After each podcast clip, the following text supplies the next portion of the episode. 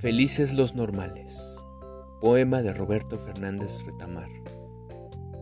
Felices los normales, esos seres extraños. Los que no tuvieron una madre loca, un padre borracho o un hijo delincuente.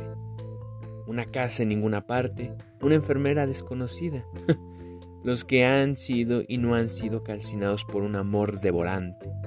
Los que vivieron los 17 rostros de la sonrisa y un poco más los llenos de zapatos, los arcángeles con sombreros, los satisfechos, los gordos, los lindos, los ritín y sus sauces, los que como no, por aquí, los que ganan, los que no son queridos hasta la empuñadura, los flautistas acompañados por ratones, los vendedores y sus compradores, los caballeros ligeramente sobrehumanos, los hombres vestidos de truenos y las mujeres relámpagos, los delicados, los sensatos, los fines, los amables, los dulces, los conscientes y los detestables.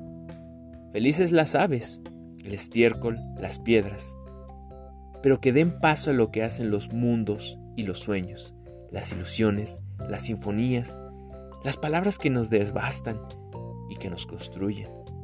Los más locos que a sus madres, los más borrachos que sus padres, y más delincuentes que sus hijos, y más devorados por amores calcinantes, que les dejan su sitio en el infierno y basta.